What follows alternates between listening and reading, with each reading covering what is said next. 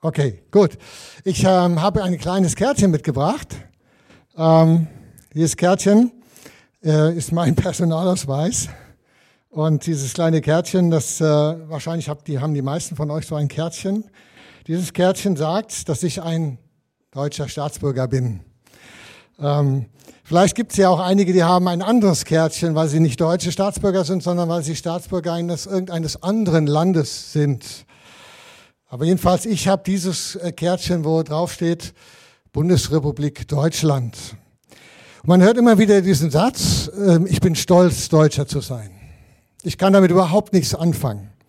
Ganz ehrlich, ähm, ganz einfach aus dem Grund, weil ich null und nichtig, nichts, gar nichts, nothing damit, dafür kann, dass ich äh, Deutscher bin. Das ist einfach so geworden. Ich bin dankbar, dass ich ein Deutscher bin, weil ich einfach in einem Land leben darf, in dem es Frieden herrscht, in dem Wohlstand ist, in dem es uns gut geht, wo kein Hunger herrscht, wo keine Diktatur herrscht, wo es kaum Naturkatastrophen gibt. Ich bin dankbar, dass ich hier lebe, aber dafür, dass ich hier lebe, kann ich gar nichts. Nichts. Und deswegen kann ich nicht stolz drauf sein. Aber ich habe hier noch eine zweite Urkunde mitgebracht. Und die finde ich viel, viel wichtiger als mein Personalausweis. Da steht drauf, Ingo Honeus wurde getauft am 14. September 1986 in der KDN Hanau. Mit 23 Jahren habe ich mich taufen lassen, weil ich zu Jesus Christus gehören möchte, weil ich ihn bekennen möchte, weil ich ihm folgen möchte, weil ich der Welt sagen will, ich gehöre zu Jesus und ich will für immer zu ihm gehören. Deswegen ist diese Urkunde für mich viel wichtiger und sie sagt mir, dass ich ein Bürger des Himmelreiches bin. Dass ich ein Bürger des Reiches Gottes bin, ein Staatsbürger dieses neuen Reiches, das Jesus gegründet hat. Und so ist die Taufe der Eintritt in eine neue Bürgerschaft oder ja die Bürgerschaft des Himmels. Allerdings muss ich dazu noch etwas sagen. Diese Urkunde hier, ist es nur ein Fetzen Papier, ist es nur ein Fetzen Papier, wenn der Glaube, wenn ich nicht glaube, wenn ich nicht mein Vertrauen auf Jesus setze. Dieses Papier wird beglaubigt und in Kraft gesetzt durch den Glauben an Jesus Christus.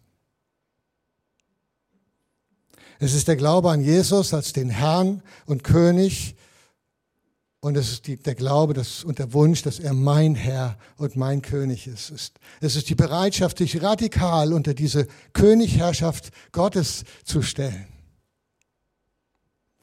Und jetzt kommen wir zu dieser ersten Folie. Der Apostel Paulus schreibt an die Römer, Römer 10, Vers 9, wenn ihr also mit dem Mund bekennt, Jesus ist der Herr, und im Herzen glaubt, dass Gott ihn vom Tod auferweckt hat, dann werdet ihr gerettet.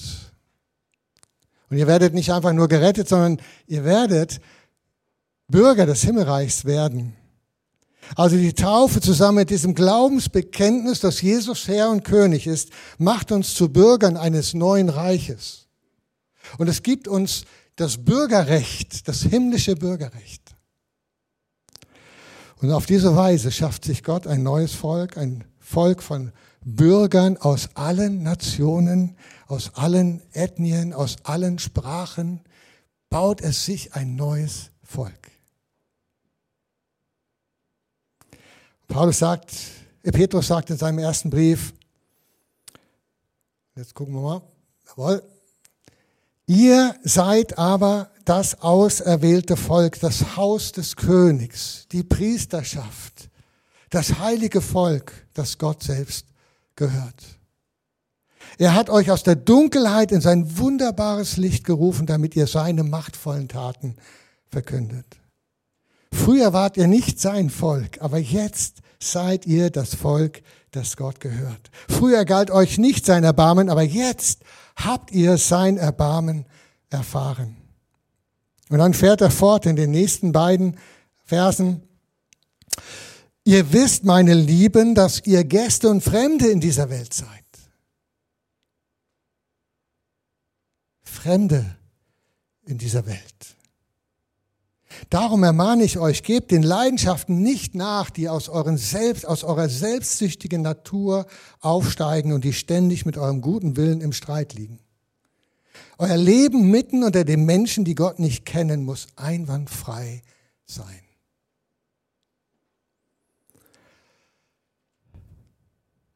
Ihr seid Fremde in dieser Welt. Und dann im Hebräerbrief, da lesen wir, denn hier auf der Erde gibt es keinen Ort, der wirklich unsere Heimat wäre und wo wir für immer bleiben könnten. Unsere ganze Sehnsucht gilt jener zukünftigen Stadt, zu der wir unterwegs sind. Wenn du durch den Glauben an Jesus Christus, beglaubigt durch die Taufe, jetzt zu Jesus gehörst, dann gehörst du zu einem neuen Volk, das in der Fremde lebt das noch unterwegs ist, das seine eigentliche Heimat noch nicht erreicht hat. Dieses Volk Gottes hat eine völlig andere Kultur als die Welt, in der es lebt.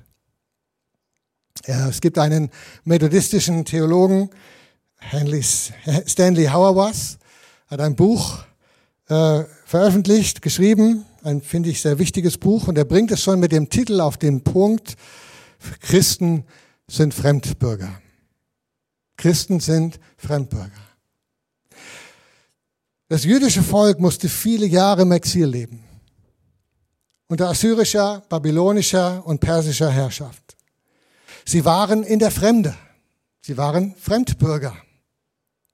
Und sie standen beständig vor der Frage, wie können wir in dieser fremden, in dieser heidnischen, von fremden Göttern und nur so strotzenden Kultur, wie können wir da unserem Glauben, wie können wir da unserer Kultur, wie können wir da den Geboten Gottes treu bleiben? Das war eine Riesenherausforderung. In dieser Herausforderung, in diesem Ringen darum, ließ Gott dem jüdischen Volk im Exil durch den Propheten Jeremia Folgendes sagen. Bemüht euch um das Wohl der Stadt, in der ich euch wegführen ließ. Und betet für sie. Wenn es ihr gut geht, wird es auch euch gut gehen. Das Volk Israel in der Fremde sollten ihre Kultur und die Gebote, die Gott ihnen gegeben hat, bewahren. Aber sie sollten sich nicht zurückziehen, sondern sie sollten mittendrin sein und das Wohl der Stadt, um sich um das Wohl der Stadt bemühen. Der Auftrag war klar.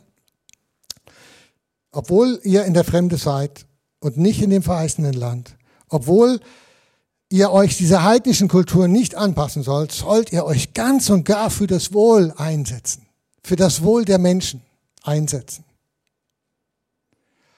Und ich denke, es ist ein Bild auch für uns heute. Wir, auch wir als Christus-Nachfolger, leben in einer gewissen Weise in der Fremde. Wir sind in dieser Welt Fremdbürger. Diese Welt, in der wir leben, ist nicht unsere Heimat. Wir leben in einer fremden Kultur, die vom Großen und Ganzen nichts von Gott wissen will oder nichts weiß. Und wenn wir zu Jesus gehören und ihm nachfolgen und so leben, wie er uns herausfordert, dann passen wir nicht in die Kultur dieser Welt.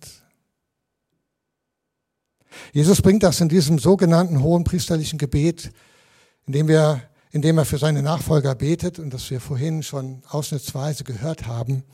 Er bringt das so zum Ausdruck. Er sagt, ich habe ihnen und gemeint sind die, die zu Gottes neuem Volk gehören. Ich habe ihnen dein Wort weitergesagt.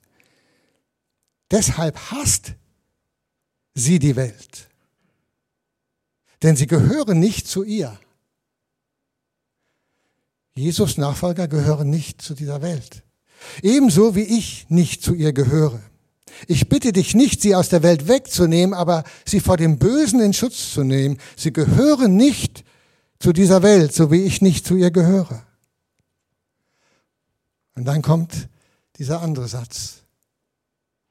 Lass sie in deiner göttlichen Wirklichkeit leben und weihe sie dadurch zum Dienst. Dein Wort erschließt diese Wirklichkeit. Ich sende sie in die Welt, wie du mich in die Welt gesandt hast. Also Jesus, spricht hier von einer unglaublichen Spannung, in der sich Christen wiederfinden. Als Bürger des Himmelreiches sind wir nicht von dieser Welt, aber gleichzeitig sollen wir mittendrin sein in dieser Welt. Sie sind nicht von dieser Welt, aber in dieser Welt. Wir sind nicht von dieser Welt, aber wir sind in dieser Welt. Das heißt, wir sollen anders sein, wie Jesus anders war, und wir sollen mittendrin sein, wie Jesus mittendrin war. Wie können wir in dieser Spannung leben und bleiben? Es ist eine Spannung. Wie können wir darin bleiben und leben? Das ist die Frage, um die die Kirche immer wieder ringen muss und in der sie immer wieder in der Gefahr ist, dass sie auf der einen oder anderen Seite vom Pferd fällt. Dass sie sich total zurückzieht, weil sie nicht von dieser Welt ist und ihre ganze Wirksamkeit verliert oder dass sie sich total in die Welt hineingibt und sich darin aufgeht und auch ihre Wirksamkeit verlässt. Die Herausforderung ist, dass wir keine Kompromisse eingehen mit der Kultur, die uns umgibt, die der Reich Gottes Kultur entgegensteht, aber gleichzeitig, dass wir genau, dass wir mitten drin sind und dass wir uns nicht aus der Gesellschaft zurückziehen. Deshalb ermahnt Paulus die römische Gemeinde eindringlich, richtet euch nicht länger nach den Maßstäben dieser Welt, sondern lernt in einer neuen Weise zu denken, damit ihr verändert werdet und beurteilen könnt, ob etwas gut, ob etwas Gottes Wille ist, ob es gut ist, ob Gott Freude daran hat oder ob es vollkommen ist. Richtet euch nicht länger nach den Maßstäben dieser Welt. Das Wort, das Paulus hier benutzt, ist Syschematize. Da steckt das Wort Schema drin. Lasst euch nicht in die Schemata dieser Welt pressen, könnte man auch sagen. Lasst euch nicht von der Welt schematisieren, sondern Lernt die Schemata des Reiches Gottes. Lernt darin zu denken wie in diesen Schemata des Reiches Gottes. Lernt die Maßstäbe, die für die Nachfolger Jesu gelten. Und wie geschieht das? Ich glaube, dass es notwendigerweise mindestens drei Dinge braucht, damit Jesus Nachfolger die Maßstäbe des Reiches Gottes lernen und in ihnen leben. Das erste ist eine lebendige Beziehung eine lebendige Beziehung zu Gott. Und wenn eins dieser drei Dinge fehlt, dann sind wir als Nachfolger von Jesus in der Gefahr, uns an die Maßstäbe, dass wir angepasst werden. Deswegen braucht es diese drei Dinge. Die lebendige Beziehung zu Gott ist so wichtig, denn hier hören wir Gottes Stimme. Hier sind wir in der Gegenwart Gottes und werden immer wieder neu mit seinem Heiligen Geist erfüllt, der uns in der Denkweise lehrt und leitet. In dieser Gegenwart Gottes erkennen wir das Wesen Gottes und erkennen wir, wie Gott möchte, dass wir sind. Es braucht die Gegenwart Gottes, die lebendige Beziehung zu Gott. Und das Zweite ist das Wort Gottes. Es ist so unendlich wichtig. Die Frage ist, wer liest es täglich? Ich habe gehört, dass ihr viel in der Bibel lest hier in der Gemeinde. Das ist gut. Es ist wichtig, viele Christen lesen gar nicht mehr in der Bibel. Gottes Wort ist so unendlich wichtig. Wer liest es täglich? Wer prägt, was prägt uns und unsere Maßstäbe? Das, was wir in uns reinlassen, das, was wir uns den ganzen Tag anschauen, das, was wir uns den ganzen Tag anhören, das prägt unsere Maßstäbe. Und so sind wir ununterbrochen 24-7 durch die Medien und durch unsere Gesellschaft mit, dem, mit diesen Schemata, mit den Maßstäben der Welt bombardiert und das prägt unser Denken. Es ist so. Und wenn wir dem nichts entgegenhalten, dann werden wir uns früher oder später bis zur Unkenntlichkeit anpassen. Und seien wir ehrlich, für viele, für weite Teile der Kirche ist das schon der Fall. Wir stecken da mittendrin. Deswegen, wenn wir das Wort Gottes nicht viel hören, wenn wir es nicht viel lesen und verstoffwechseln, wenn wir nicht viel von den Werten und Maßstäben des Reiches Gottes verinnerlichen, dann werden wir nicht so leben können, wie Jesus es von uns möchte. Und wie Jesus es uns vorgelebt hat. Und schließlich das Dritte, das ist die christliche Gemeinschaft. Wir leben in einer individualisierten Zeit, wo viele die christliche Gemeinschaft nicht mehr wertschätzen und nicht mehr sehen, wie wichtig sie ist. Wir brauchen dringend einander. Wir brauchen einander, damit wir einander anspornen, damit wir einander ermutigen und ermahnen, dass wir miteinander das Wort Gottes hören und es einander zusprechen. Wir brauchen die Gemeinde, die Gemeinschaft, wo wir einander Vorbilder sind und miteinander und voneinander lernen, so zu leben, wie Jesus es will, Jesus ähnlich. Wo wir die frohe Botschaft des Evangeliums selber anfangen, miteinander darzustellen und zu leben. Es braucht diese christliche Gemeinschaft, in der wir uns gegenseitig den Rücken stärken, wenn wir Gegenwind bekommen. Jesus sagt, die Welt wird euch hassen. Ja, so ist es vielleicht noch nicht. Aber wenn wir wirklich die Maßstäbe des Reiches Gottes leben, kriegen wir Gegenwind. Und dann brauchen wir einander, dass wir uns stärken, dass wir uns äh, ermutigen, dass wir den, uns den Rücken stärken. Es gibt Maßstäbe dieser Welt und es gibt Maßstäbe des Reiches Gottes. Die Frage ist, wo kollidieren die? Wo gilt es für uns als Fremdbürger und Nachfolger Christi gegen die Kultur zu leben, die uns umgibt? Trotz vielleicht Unverständnis und Anfeindungen. Ich glaube, eine der größten Herausforderungen für uns als Kirchen, als örtliche Gemeinden ist genau das. Wo müssen wir als Gottesvolk eine andere, eine Gegenkultur leben, als die Kultur, die uns umgibt? Oder anders gefragt, wo sind wir in der Gefahr, dass wir uns von der uns umgebenden Kultur bis zur Unkenntlichkeit assimilieren lassen? Die Frage ist, was bedeutet es, Jesus ähnlich zu leben in einer Kultur, die das nicht will? Jesus hat seinen Jüngern ja ganz oft gesagt, vor allen Dingen in der Bergpredigt, euch wurde gesagt. Und dann sagt er, ich aber sage euch. Euch wurde gesagt, ich aber sage euch. Immer wieder, euch wurde gesagt, aber ich sage euch. Ich glaube, das ist eine gute Hilfestellung, eine gute Frage, dass wir uns mal bewusst werden, was ist das eigentlich, was die Kultur uns ständig sagt? Immer und immer wieder, wie wir leben sollen. Was ist die Botschaft unserer Kultur an uns, wie wir leben sollen?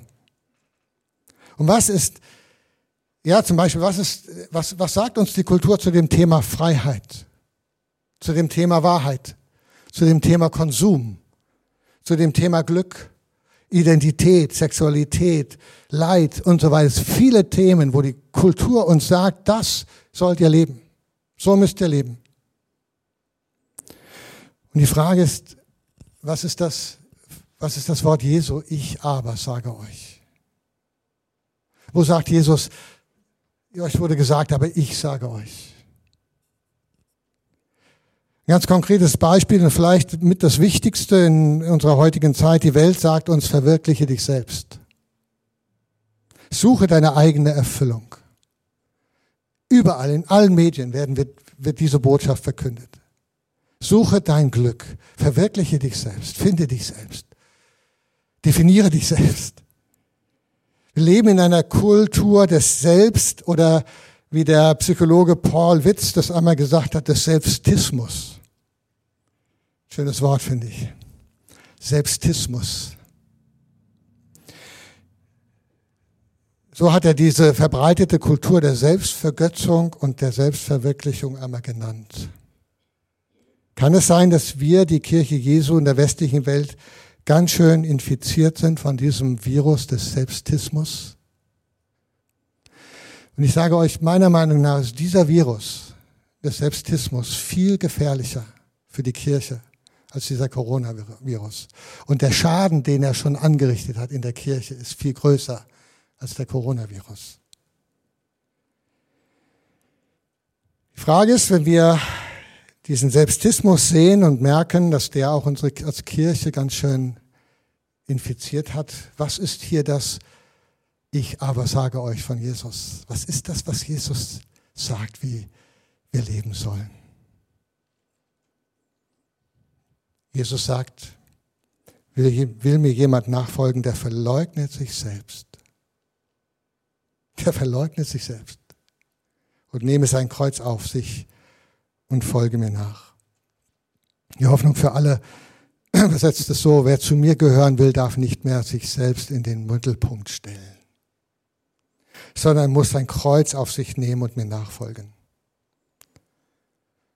Es ist eine diametral entgegengesetzte Kultur des Reiches Gottes als das, was wir in unserer heutigen Kultur sehen. Es ist die Kultur des Evangeliums, das ist eine Kultur der Selbstlosigkeit und der Selbstverleugnung. Und das ist ein Paradoxon, ein Paradoxon des Reiches Gottes, dass Leben und Erfüllung, neues Leben, erfülltes Leben da entsteht, wo das Weizenkorn stirbt. Da, wo das Selbst verleugnet wird. Wo die, wo die Gemeinschaft gesucht wird und nicht nur der eigene Vorteil, der eigene Gewinn. Und da entfaltet sich oder entfaltet die Gemeinschaft der Heiligen wieder ihre ganze Kraft. Und es ist die Verheißung des Evangeliums, dass wir frei sind von dem Selbstismus. Das ist das, die Absicht des Evangeliums, uns frei zu machen von uns selbst. Von dem Drehen um uns selbst.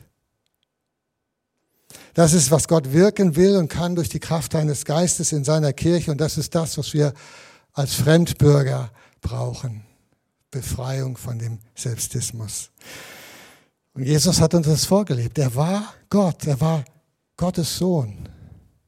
Und er wurde Mensch. Er lebte hier auf der Erde und er war dem Willen Gottes ganz und gar gehorsam. Es war ihm nichts wichtiger, als ganz und gar Gott gehorsam zu sein. Und er gab alles auf. Er verleugnete sich selbst. Er hat sich ganz unter die Herrschaft Gottes gestellt. Er starb freiwillig am Kreuz. Das war kein Unfall. Er starb freiwillig am Kreuz für deine und meine Schuld. Er ist auferstanden am dritten Tag und jetzt sitzt er zur Rechten Gottes. Von dort wird er kommen. Er wird sein Friedensreich, das jetzt schon unsichtbar herrscht und zu dem du und ich eingeladen sind, jetzt schon zu gehören, dieses Friedensreich, dieses unsichtbare Friedensreich. Er wird es aufrichten, sichtbar für alle Menschen. Er wird eines Tages wiederkommen und Gerechtigkeit herstellen. Aber erstmal ist er den Weg ganz nach unten gegangen, sich selbst verleugnet. Er hat nicht seinen eigenen Vorteil gesucht, sondern deinen und meinen. Und deswegen möchte ich diese Predigt abschließen mit dieser einen Frage heute. Bist du schon Bürger dieses herrlichen neuen Reiches Gottes? Weißt du das in deinem Herzen, dass du dazu gehörst? Hast du schon in deinem Herzen ähm, so eine Karte, wo drauf steht, Bürger des Himmelreiches? Hast du diese Gewissheit? Hast du dich schon entschieden, diesem Jesus nachzufolgen? Ihm zu vertrauen, ihm dein Leben anzuvertrauen, als deinem Herrn und König. Hast du diese Entscheidung schon getroffen? Wie damals Jesus zu den Jüngern gegangen ist, er gesagt, komm und folge mir nach. Komm, folge mir nach. So ist er auch heute hier und sagt zu dir, komm und folge mir nach. Das bedeutet, lass alles liegen. Gib alles in meine Hand. Dich und dein ganzes Leben. Liefere dich mir aus. Vertraue mir, dass ich es gut mit dir meine. Es ist die beste Entscheidung, die du jemals treffen kannst. Es gibt nichts, ein, es gibt nichts Besseres, nichts Schöneres, ehrlich gesagt auch vielleicht nichts Schwereres und trotzdem nichts Schöneres und Besseres, als sich Jesus anzuvertrauen und unter seine Herrschaft zu kommen und zu sagen, ich, ich, will ein, ich will ein Bürger deines Reiches sein. Vielleicht sagst du, ich glaube an Jesus und ich will ihm und seinen Willen folgen, aber du hast es noch nicht festgemacht in der Taufe. Vielleicht ist das die Gelegenheit, in diesem Sommer dich taufen zu lassen. um das festzumachen. Diese innere Entscheidung, die du vielleicht schon mal getroffen hast, zu sagen, ich will das, ich will das festmachen. Ich möchte gerne so eine Urkunde haben, dass ich zum Reich Gottes gehöre. Vielleicht sagst du, ich bin zwar getauft, aber ich habe noch nie wirklich Jesus als den Herrn in meinem Leben aufgenommen. Ich habe noch nie wirklich gesagt, Jesus, ich will dir folgen und ich will dein tun, äh, Willen tun, koste es, was es wolle. Ich möchte, dass du mein König bist. Heute ist die Gelegenheit. Heute ist die Gelegenheit, eine Entscheidung zu treffen und es festzumachen mit Jesus. Und ihm ganz einfach zu sagen, Jesus, ich will zu dir gehören. Ich will dir nachfolgen. Ich will, dein, ich will ein Bürger dieses Himmelreiches sein. Und ich möchte es so leben, wie es dir gefällt. Weil ich weiß, es ist das Beste, was ich tun kann, nach deinem Willen zu leben. Gemeinsam mit den anderen aus deinem Volk. Wir sind gemeinsam unterwegs. Wir sind Fremdbürger, nicht alleine. Es ist das kostbare Geheimnis der Gemeinde, dass wir miteinander unterwegs sein dürfen. Auf dieser Pilgerreise, auf diesem Weg zum Ziel, auf dem Weg in die neue Heimat, in die endgültige, in die eigentliche Heimat. Wie dumm ist es, wenn wir hier alleine unterwegs sind.